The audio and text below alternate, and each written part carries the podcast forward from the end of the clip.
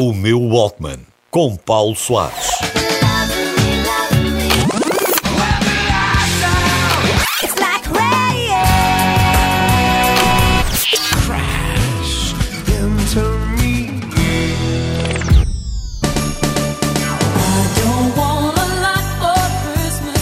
Então, mas outra vez? Pronto, está bem.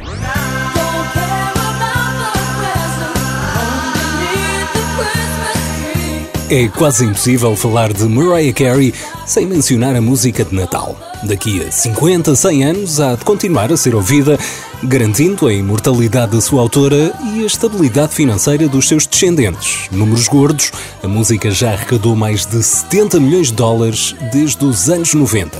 Só esta música.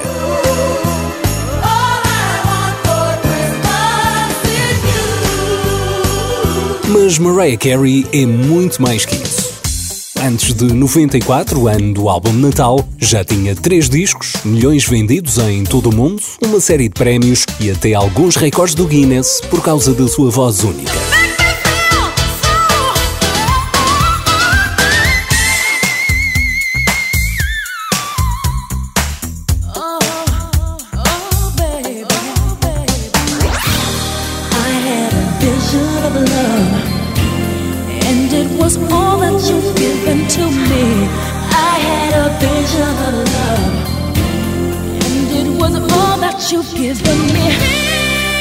A pergunta que se impõe aqui é a seguinte: então, mas isto andava no meu Walkman? Andava. Andava sim, senhores. Nunca gostei muito da expressão guilty pleasure, porque não sinto qualquer culpa, mas tenho bastantes mais além da Mariah Carey. Basta ouvir com atenção, as músicas dela são perfeitas para corações partidos ou ignorados.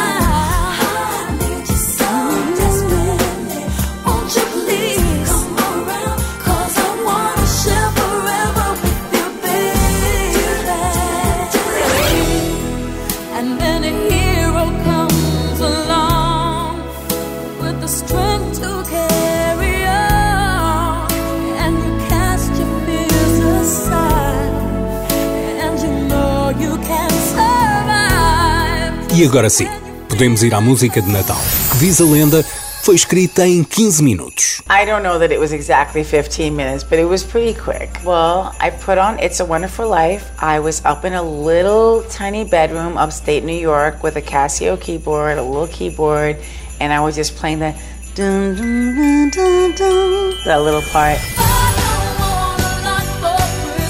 Pode gostar-se mais ou menos da voz, da personalidade ou mesmo das músicas de Mariah Carey. Não invalida que tenha escrito um clássico contemporâneo reconhecido no mundo inteiro, juntando o seu nome a títulos imortais como Silent Night ou Joy to the World, músicas que ela também canta no álbum de Natal.